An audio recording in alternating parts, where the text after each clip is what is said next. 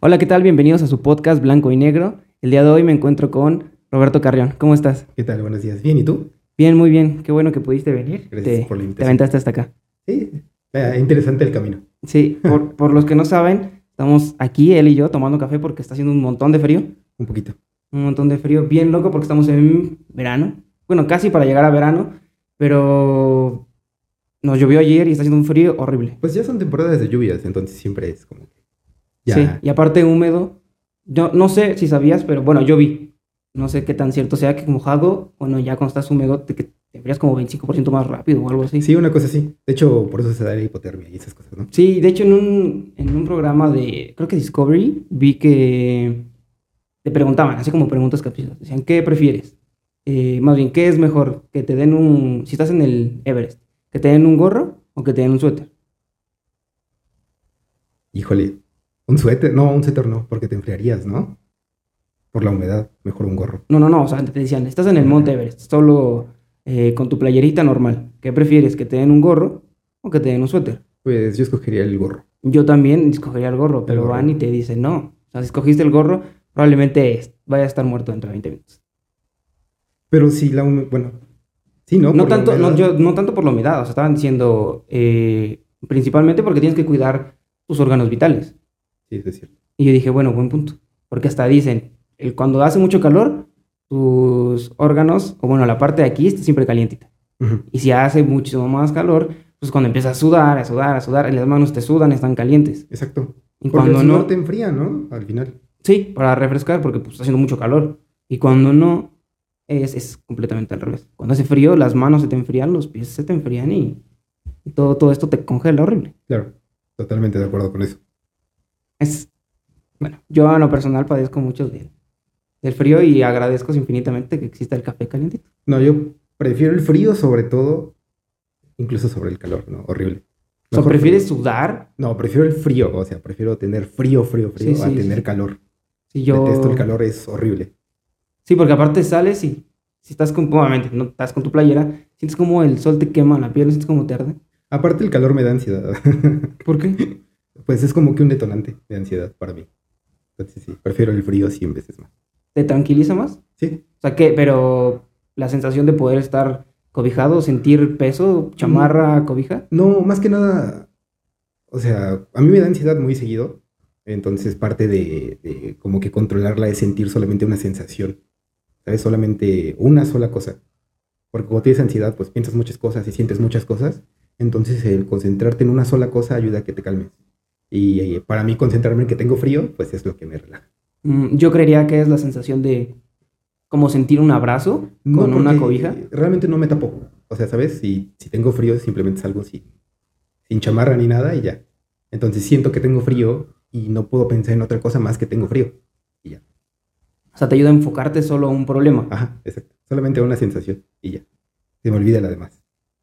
Wow, yo te digo, yo imaginaba que era la sensación de sentirse abrazado o, algo así, porque pues, es- hay varios métodos, no puedes poner en práctica cualquier método el que te Sí. funcione a ti, pues es el correcto. Exacto. Sí, sí, sí. Cualquiera de... Bueno, hay muchos, según la psicología, ¿no? Que te ayudan a, a como controlar esas cosas, pero principalmente son los que se enfocan en darte solamente una sensación o una cosa en que pensar. Entonces ya con eso. Y bueno, y por ejemplo, cuando hace calor, te concentras en que hace calor. sí, me da mucha ansiedad. No te concentras en, ay, tengo calor, calor, calor, calor. No porque, o sea, justamente me hace sentir calor y eso me hace sentir como que nervioso, como que, no sé, incómodo. Entonces no, no estoy tranquilo, ¿sabes? Entonces eso me detona más cosas. O sea, que no te gusta ir a la playa. Nunca he ejemplo. ido a la playa. ¿No conoces el mar? No.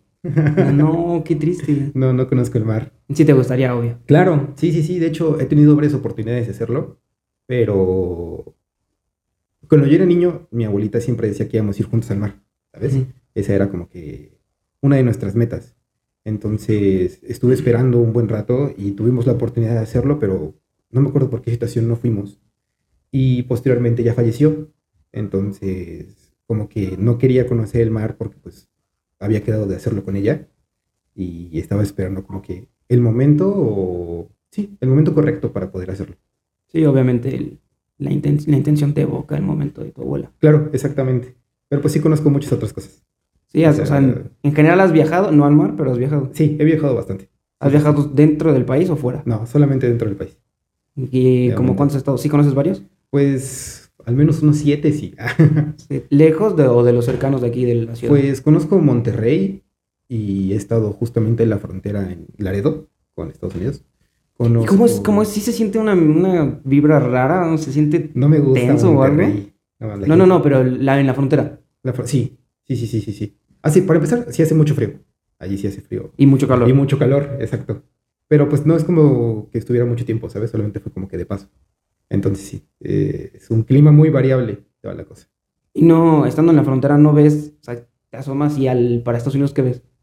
Nada. es- ¿Nada? pues, no, nada, no hay O nada. sea, no ves ni policía, no, No, nada. o sea, nada. no, bueno, sí hay como que el cruce fronterizo, pero... Hay zonas que no hay nada, Ajá, supongo. no hay nada. Sí, es todo mucho. desierto. Es mucho para andar cubriendo todo, está, está muy Ajá. difícil. Sí, se ve todo... Bueno, no sé si sea desierto, pues, pero se ve todo árido, ¿sabes? Al menos los primeros metros visibles se ve todo árido. ¿Y de los estados así extremistas nada más fue Monterrey? Bueno, Sí, o sea, muy, muy lejos, Monterrey. Ya, más lejos. mm, ajá, hacia, más hacia el norte, hacia el sur. Hacia el sur, Oaxaca, ¿no? Ay, dicen que está súper bonito. ¿no? Sí, Oaxaca es muy padre. Sí, sí, sí. Ya para más hacia la península, por ejemplo, eh, que está justamente en la parte sur del país, casi nada. ¿No? Pero. O sea, básicamente en lo céntrico. Ajá, exacto. He ido a San Luis Potosí, Hidalgo, Querétaro, eh, bueno, Morelos, Cuernavaca. ¿no? Todos esos. Por, ¿Y por mero trabajo o, o no, por la querer? mayor parte por gusto. Creo que nunca he viajado por trabajo, ahora que lo pienso.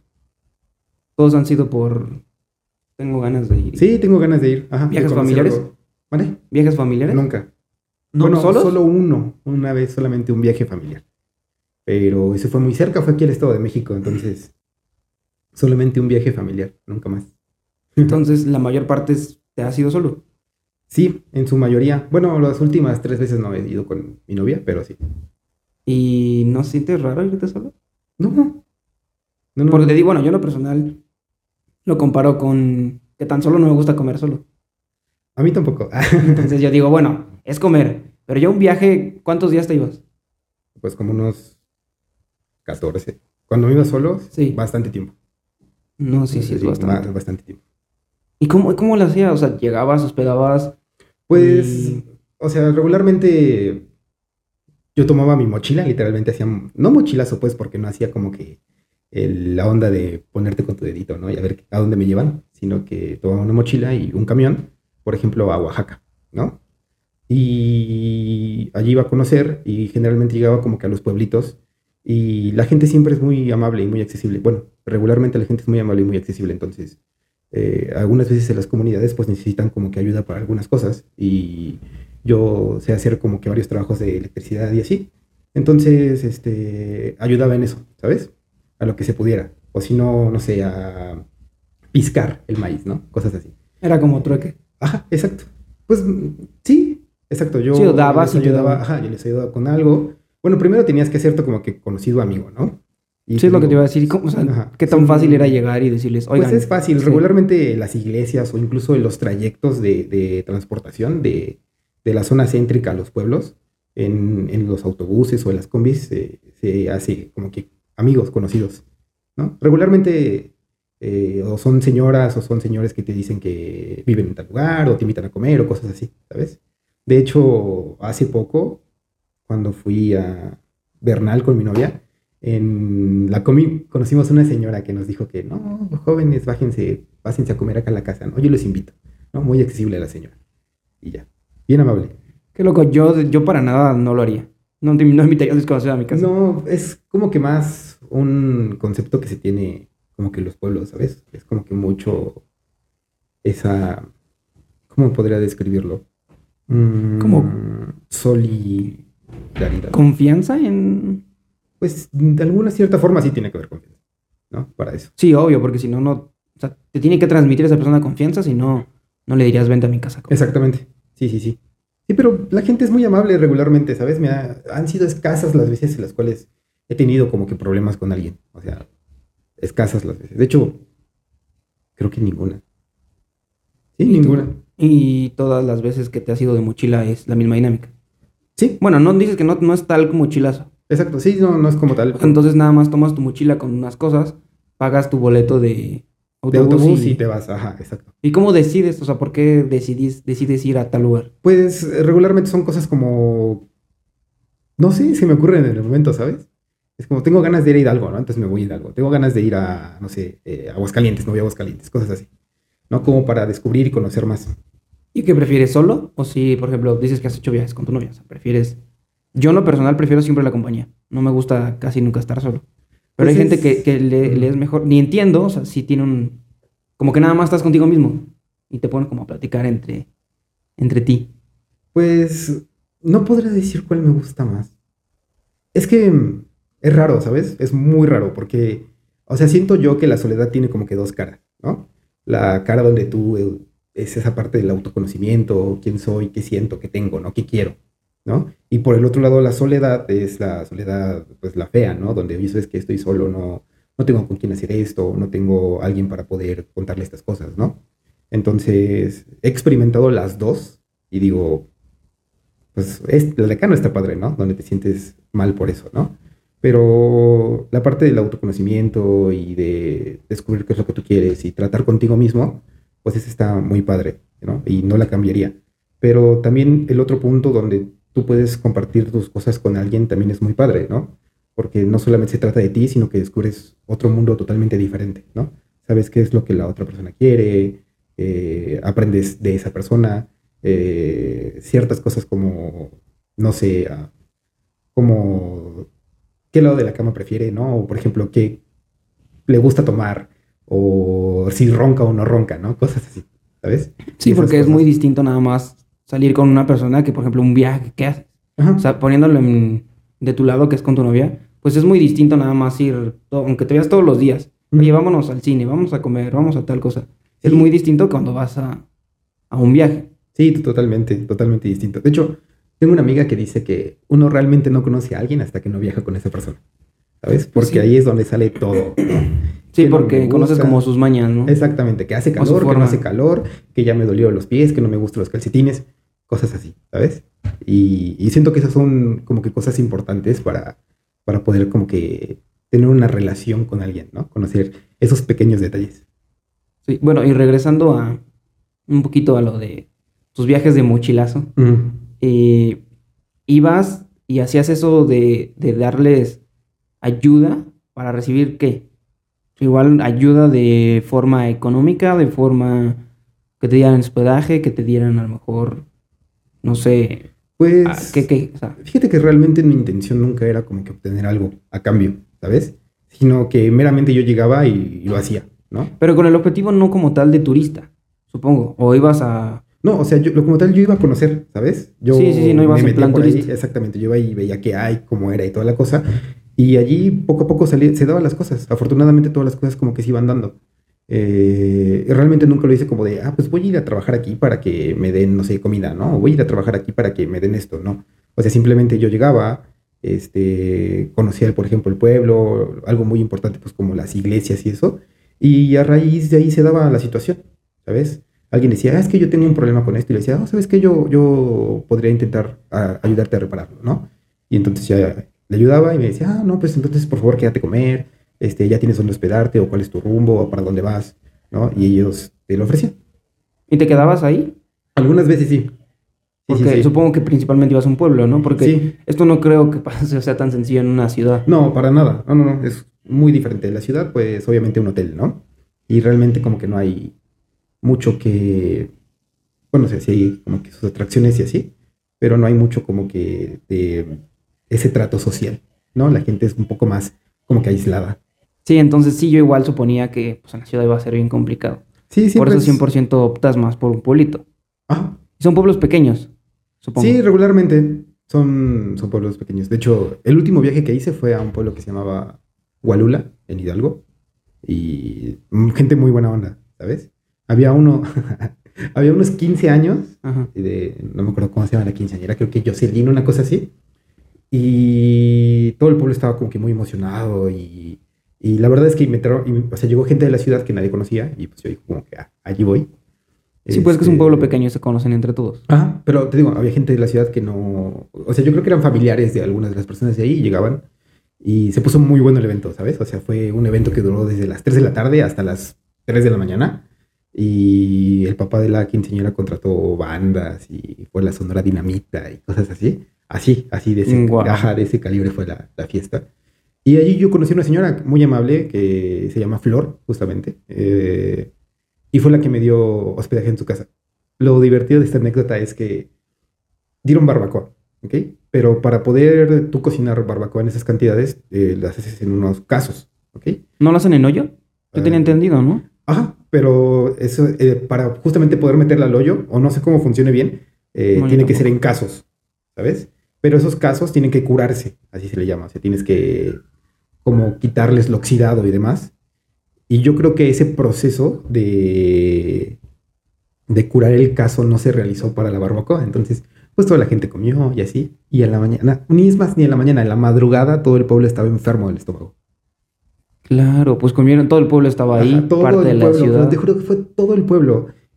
Y entonces la señora Flor, que me dejó quedarme en su casa, este, bueno, pues allí vive su mamá, su hermana, sus hermanos, y todos los baños de allí estaban ocupados, ¿sabes? Y entonces era un problema para ver a dónde ir, y incluso la gente se llegó a ir así como que hasta los árboles para poder ir, ¿sabes?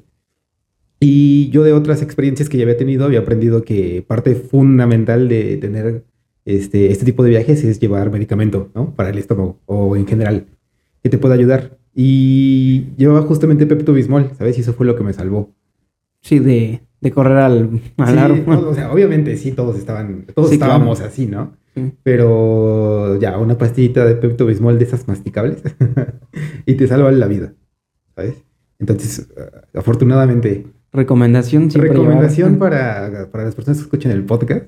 Eso, ¿sabes? Si van a viajar, siempre lleven Pepto Bismol con ustedes. Sí, porque eh, yo he notado que una característica, creo que cultural de aquí de México es que es eh, la comida es algo súper importante.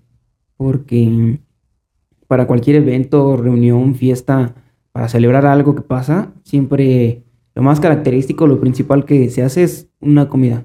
¿no? Si es tu cumpleaños, te dicen, te voy a hacer tu comida favorita. Creo que principalmente va más con las abuelas, que pues, solamente ya vienen de más atrás. Pero de todos modos, o sea, la generación de ahorita ya no es tanto de preparar, pero te dice, es tu cumpleaños, te voy a llevar a un restaurante, vámonos claro. a comer. Entonces, y yo me he dado cuenta que a cualquier lugar que vas, lo primero que te ofrecen o una forma de darte la bienvenida es con comida. Sí, Y en el pueblo, bueno, en los pueblos que vas, debe ser muy similar y en todos lados que vas te dicen, ah, siéntate a comer un taquito, siéntate a comer esto. Y tan, tan, tan. Y obviamente, pues, sea como sea, viene de un proceso distinto. A lo mejor es un poco más natural, pero que sea como sea, vives en la ciudad y tu cuerpo se acostumbra totalmente a, a un tipo de comida y vas allá y sí debe de caer un poco de peso a la sí, comida. hay algunas, por ejemplo, los moles, ¿no? O sea, uno puede comprar aquí el mole en el mercado y dices, ah, bueno, cualquier cosa, pero allá que los hacen y toda la cosa sí caen un poco peso. O la leche, ¿no? Directamente Sí, porque de- te daban en leche entera. Sí, bueno, ellos tienen sus vacas y obviamente tienen como que su proceso de pasteurización. Yo quiero creer, ¿no? Es- Esperemos que sí. Sí, exacto. Pero sí, eso que mencionas de la comida es muy cierto. O sea, eh, que el que te ofrezcan un plato o demás es algo que te hace sentir como que bienvenido, ¿no? En cualquier. Es una este, forma de recibirte. Exactamente, una forma de hacerte sentir eh, cómodo, como que eres parte de, ¿no? Todo eso de la comida es muy importante para nuestra cultura, ¿no? Es como algo muy familiar, algo muy íntimo, si lo quieres ver así. Es como si te abren ese círculo de confianza y te dicen, ven, entra. Claro, exacto. Es una forma de hacerlo, dándote de comer. O sí. invitándote a, tu, a su casa principalmente a comer. Sí, más que nada eso, ¿sabes? Porque uno no comparte la mesa con quien sea, ¿no? Tiene que ser para, como te dices, ocasiones especiales o demás. Pero sí, solamente con personas que tú consideras este, de tu confianza o de tu agrado, ¿no? Si no, pues, pues no se, no se disfruta, se hace igual, ¿no? Sí, claro. Si no, no, no, no es lo mismo si tú no le tienes la confianza. Y no, obviamente no vas a disfrutar tampoco la comida tú. Exactamente, no, pues, comer incómodo es de las peores cosas que te puede pasar. Sí, eh, de hecho, no sé, a mí me, no me gusta porque cuando voy a comer y como solo, tan solo, o sea, siempre prefiero comer acompañado. Pero voy con más que en este sentido de que nunca me gusta estar solo. Ok. Entonces, a mí, siento que no disfruto tan bien tampoco la comida si como solo. O estoy muy acostumbrado a to- que toda mi vida he comido con alguien. Entonces, no sé si sea por eso. pues quizá deberías intentarlo, pero por gusto, ¿sabes? O sea, yo ha habido muchas veces en mi vida que he comido solo. O sea, por ejemplo, cuando estudié en la facultad, este, comía solo. Y me acuerdo que no me gustaba que la gente me hablara, ¿no? Oye, estoy comiendo, ¿sabes? Es mi momento conmigo, no, no, no quiero hablar. Pero quiero a pesar comer. de que estuvieras estás en la facultad con tus amigos, ¿te ibas tú a comer solo? Sí, algunas. Pues, decías, "Ay, ahorita vengo, sí, voy a a comer". comer. Ajá. Sí, además, en la facultad como que ya no. No es como en la prepa, ¿no? O la secundaria que te asignan solamente un grupo y tú convives con ese grupo, ¿no? Sino que ahí tomas O sea, tu clases grupito con va por unos, cada- ajá, tomas clases con otros y así y a la larga pues van coincidiendo, pero pues este no necesariamente todo el día estás con alguien que sea este pues cercano a ti, ¿no? O sea, tienes conocidos y demás, pero no alguien así este cercano como para como para decirle, ah, bueno, pues vamos a comer, ¿no? Entonces sí, parte de eso sí lo hacía este, solo, comía solo. Entonces me sentaba, me ponía los audífonos y me ponía a comer. Y ahorita que ya... ¿Ya cuánto tiempo lleva que ya terminaste la carrera? Tiene como un año más o menos que terminé. Pero sigues yendo ahorita. Sí, todavía, sí, titulación, ya sabes. No hagan tesis. Ah. sí, si Es- se van a titular, no hagan tesis. ¿Y ya, ya encontraste trabajo? Ya. ¿Qué tan complicado te fue encontrar trabajo? Pues eh, fíjate que afortunadamente a lo largo de mi vida he sido como que un hombre muy afortunado en ciertas cosas. Este, y a raíz de la, bueno, yo cuando estuve estudiando en la facultad tenía un trabajo como ayudante investigador en CONACIT. Eh, pero posteriormente por cosas de la pandemia y demás, eso se acabó y estuve un rato sin, sin nada. Y lo que empecé a hacer fue dar clases particulares, así como de matemáticas, de física, de química, que es como que lo que debería ser mi fuerte. Sí, tengamos en cuenta que estudias Ajá. química nada más. Sí, estudié química pura. Ajá. Y empezaba a hacer cosas como una clase por 50 pesos, ¿no? Una hora por 50 pesos y así. Y así fue como poco a poco empecé a ir este, obteniendo como que ganancias porque no tenía nada de dinero, ¿no? Eh, y justamente mi novia me decía como de, oye, ¿sabes qué? Es que 50 pesos la hora está muy barato y no considero que tú des este, mal tus clases como para que cobres así, ¿no? Pero pues yo nunca había cobrado por una clase. Entonces, poco a poco empecé a cobrar un poco más, ¿no? Cobraba 50, luego co- cobré 75, hasta que tuve la oportunidad de darle clases a un niño eh, cuya mamá me dijo, este, si le das clases a mi hijo tres veces a la semana, este, em, durante tanto tiempo te voy a pagar eh, 2.800 pesos al mes, ¿no? Y decía, oye, pues no está nada mal, ¿no? Es una oportunidad que tengo. Sí, pero tengamos en cuenta que ya son unas matemáticas, física, química Exacto, ya más complejas. ah, este niño iba en este, ¿Universidad? secundaria, no, no, no, secundaria. Ah, entonces no era Estaba- tan, tan estaba- yo nunca había dado clases así como tal de sentarme y decirle al niño como vamos a hacer esto y, o hacer este. Más que nada regularización, ¿no? Exactamente, eran más unas regulariz- regularizaciones. Yo llegaba y le ponía ejercicios, le explicaba cómo se hacían y así.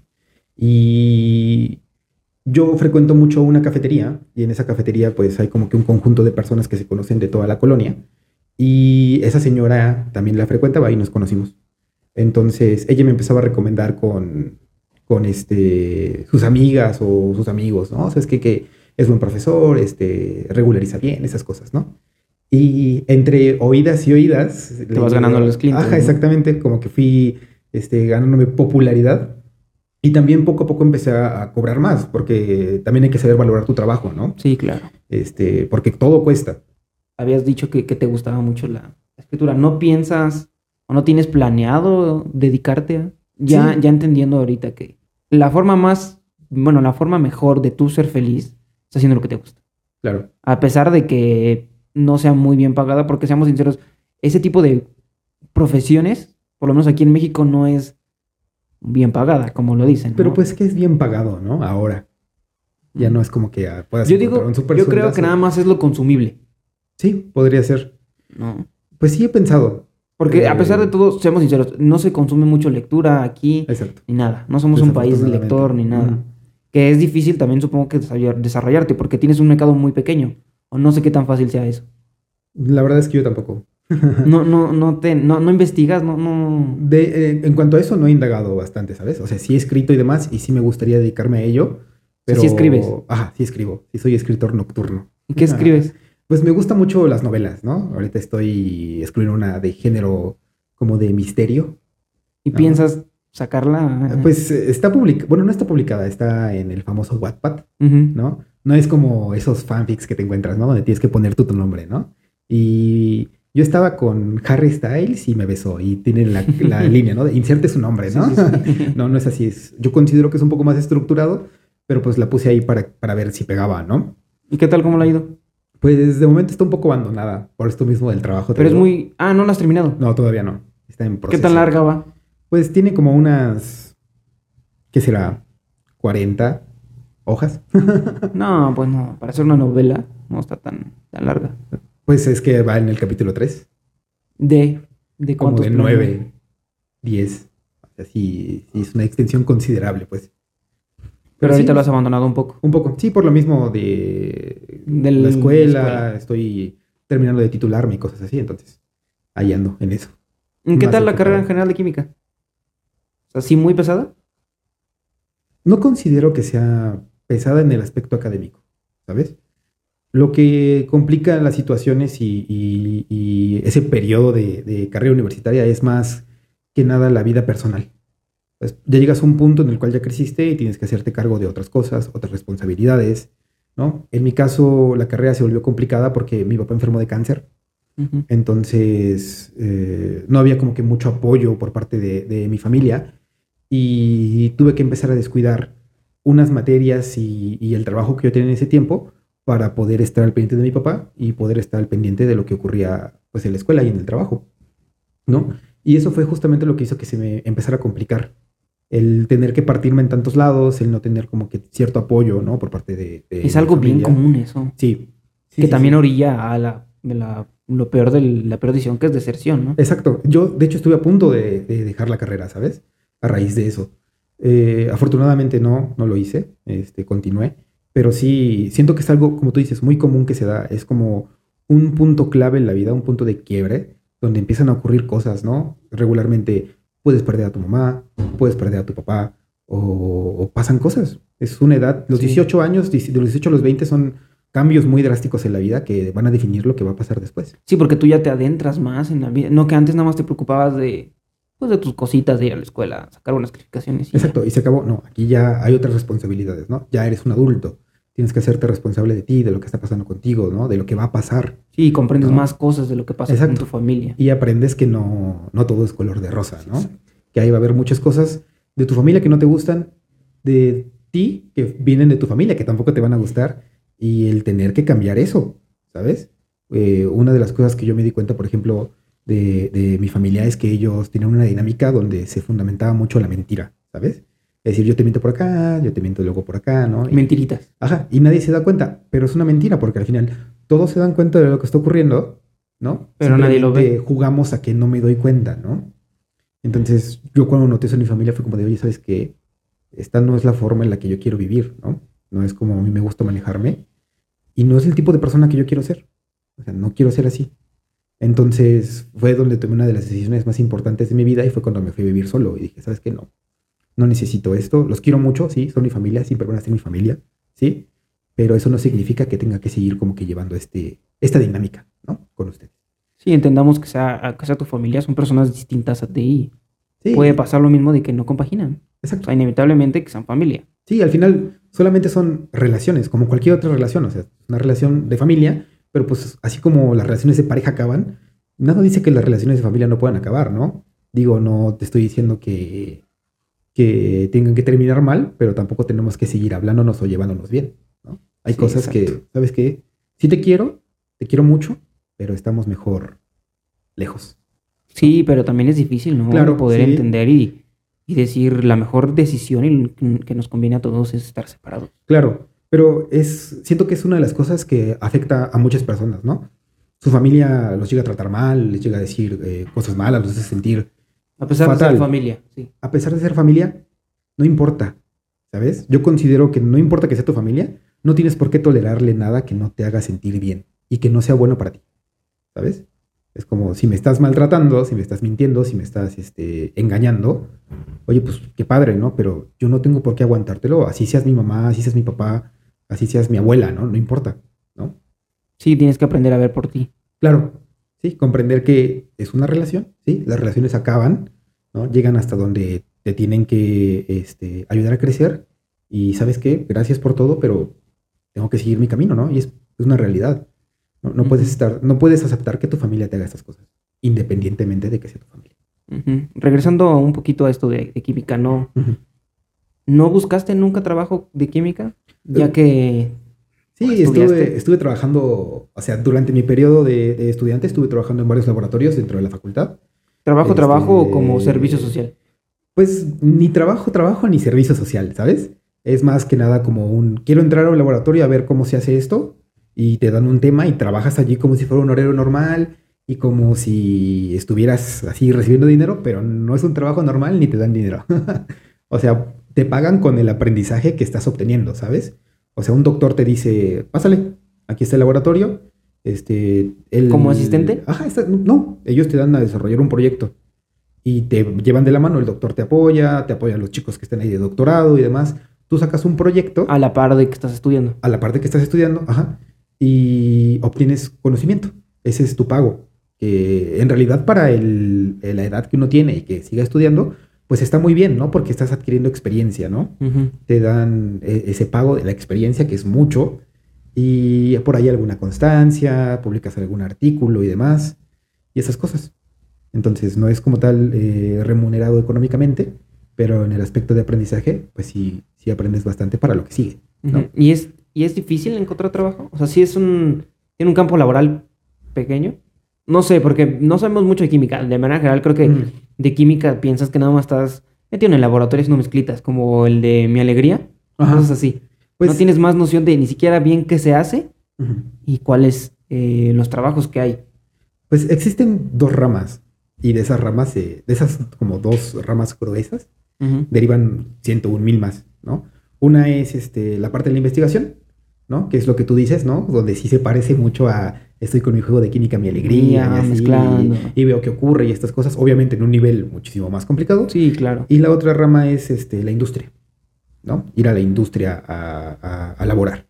En la industria pues están 101 mil cosas, está la cosmetología, eh, la farmacéutica, ¿no?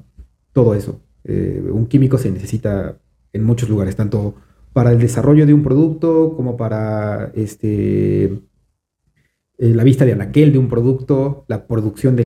Y entonces sí te digo, es más que nada eso, ¿no? Muchos, mucho, si hay como que un campo de trabajo amplio, ya nada más es cuestión de que te caiga algo bueno, ¿no? Sí, buscarle, como todo. Sí, ahora con esto del de, COVID se, han abierto nuevas oportunidades, ¿no? Eh, de la rama de los químicos hacia, pues, la producción de vacunas y demás, ¿no? Entonces, eh, había escuchado que estaban solicitando justamente químicos para poder empezar a replicar vacunas como la Sputnik y esas cosas. Sí, es, es interesante saber esto porque pues no, no, tienes noción realmente de qué hace, de qué trata, de qué va algo química. Como te dije, nada más ves en esto de... O por ejemplo también Breaking Bad. Está esta serie de que es un químico y dices, pues hace drogas. ¿Y es cierto? O sea, ¿sí puedes hacer drogas? Yo considero como, Como literal, poniéndolo en la perspectiva, comparándolo la vida real con la serie, si es, si es bien real. ¿Sí lo has visto? Sí, sí lo he visto. Cualquier estudiante de química tiene que verla te la dejan de tarea. es una regla. Ajá, es una regla. Es como un libro. Ajá, si no, no te dan título, ¿sabes? ¿No viste bien que iba? No hay título. No. Este, sí, sí se puede. Pero es muy complicado. No o sea, es. Cualquier. Es mucha ficción. Cualquier químico que sea un químico sintético, o sea, que se dedique a sintetizar cosas, perfectamente podría armarte una. Este, droga sintética. Una droga, un cristal, ¿no? Lo que tú quieras. Sin embargo, eh, la mayor parte de los reactivos que se utilizan para este tipo de síntesis están controlados. Y están controlados por, así, lo alto, por el ejército, por militares, ¿sabes? Cosas así de que si necesitas un catalizador de fósforo, que se ocupa para la fabricación de metanfetamina, este, tienes que firmar con tu cédula profesional a dónde va a ir, quién está recibiendo, y tienes que esperarte a que aprueben tu solicitud y luego lo traen, ¿no? Pero obviamente ya está en el registro quién lo compró, cuánto compró, para qué lo compró, ¿sabes? Está regulado. Todo muy bien controlado. está muy, muy regulado. Y digo, no, no, este, eh, descarto la idea de que se pueda, o sea, de que como así en, la furgoneta donde ellos lo hacen. Entendamos que es mucha ficción también. Pues no lo sé. sí, no, no, bueno, yo, yo, entiendo que es ficción y no debe ser claro, así navegar. O sea, no es tan sencillo como parece, ¿no? Como ahí lo hacen en la serie, sí necesita cierto tipo de, de control. Y, ya, pero un químico sintético, así que se dedique perfectamente a eso, que tenga experiencia sintetizando cosas, sí lo puede hacer. Uno como yo, así que acaba de acabar la licenciatura, no, ni idea. bueno, pero o sea, sí, es, sí puede pasar esto. Ah, sí, sí podría darse el caso de que un químico arme una, una sustancia. Qué locura, ¿no? Pues sí, de hecho hace poco había salido el, el caso de un estudiante que creo que se había empezado a dedicar a eso. ¿Poco? Por parte, sí. ¿Aquí? ajá, aquí salió en las noticias, en el periódico, si no estoy mal, mal informado, que, que había empezado a sintetizar drogas. No, güey. no. Sí, sí, de verdad. Qué loco, qué loco, qué loco está esto. Bueno, ahora vamos con esta sección que tenemos que al invitado le hacemos unas preguntas. Son dos preguntas al azar. Son un poco triviales, pero es un poquito para saber de ti, más como persona. Aquí tenemos este cofre. ok. Aquí dentro vienen las dos preguntas, tomas dos y no las vas respondiendo. Ok, está bien. ¿Cuál es tu gusto culposo? Ah, ya sé. este. Todos recordamos la época 2012, ¿no? No sé qué edad tendrías tú en 2012. Tenía, yo creo, como 10 años. Yo creo que en 2012 yo tenía como unos 14. Sí, 14, 15 años. Ujú. Y empezó a ver este rollo de los emos y los punks, ¿no? Entonces, yo, niño de secundaria, ¿no? Tercera de secundaria, todo ese rollo. Secundaria, donde no sabes Ajá, nada de la no sabes vida. nada de la vida, decía que yo era emo, ¿no? Así, no, es que yo soy emo. Te dejaste el cabello largo y Un todo. tiempo, pero, o sea, era emo más que nada en el corazón. Porque así expresarlo Físicamente, eh, ¿no? ajá, con cómo me vestía o cosas así, no. No, no lo hacía. O sea, no me ponía botas negras y. y Te pintaba las uñas. Me pintaba las uñas, me ponía la línea acá abajo del ojo, ¿no? No, eso nunca lo hice. Hubo un tiempo que sí, me dejé el cabello largo y traía medio un flequillo aquí, ¿no? Este, otros tiempos, otro Roberto. Pero en ese tiempo empezó a darse el desarrollo de cierto tipo de música, que era pues la música así de, pues me va a cortar las venas, ¿no? Así como, y todo muy, muy emo, pues. Sí, sí, sí. sí. Entonces empecé a agarrar un gusto por una banda que se llama Panda. La gente, que es un poco de rock, ¿no? ¿Más o menos o no? pues sí, en parte, sí tiene sus tintes de rock. Este, entonces, pues esa música me empezaba a gustar mucho. Yo la traía en el teléfono así todo el tiempo, todo el tiempo. Todas las de Panda, todas, todas. Obviamente sí un poco de eh, My Chemical Romance y esas cosas, pero más Panda, ¿no? Es la que me gustaba. Y las cantaba así a todo pulmón. Y pasó un tiempo, crecí, llegué a la prepa, me olvidé de esa música, pero luego llegué a la universidad otra vez y me la encontré. Recaíste. Recaí, es una recaída. Y ahora, pues con esa música se escribió mi tesis. Ha sido tu fiel acompañante. sido mi fila co- Es que, ¿sabes? No me genera emociones, ¿no? O sea, si me pongo música clásica, me imagino que dirijo una orquesta, ¿no? O si me pongo pop, me imagino que estoy en un concierto, ¿no? Y esa no me causa así como que sensaciones. Y entonces puedo estar concentrado este, escribiendo la tesis, ¿no? Entonces, Pero tu ese, gusto culposo. ese sería mi gusto culposo, ¿no? Que me gusta Panda, ¿no? No le digan a nadie. Ah, ese sería. Bueno, con esto terminamos. Eh, muchas gracias por ver este episodio. Espero que les haya gustado. A mí me gustó mucho, platicamos un montón de cosas. Gracias por haber venido, Muchas gracias por, por dar este tiempo. Espero que cuando ya seas más famoso me vuelvas a invitar. Sí, claro, la A puerta siempre está abierta para, para que regreses porque la plática está bien y podemos seguir. seguir. Claro, sí, podremos seguirnos aquí todo el día. A lo mejor y ya para cuando me invites otra vez ya hay libro, ¿no? Entonces ya podemos platicar de eso. Bueno, entonces nos vemos en el siguiente episodio. Bye.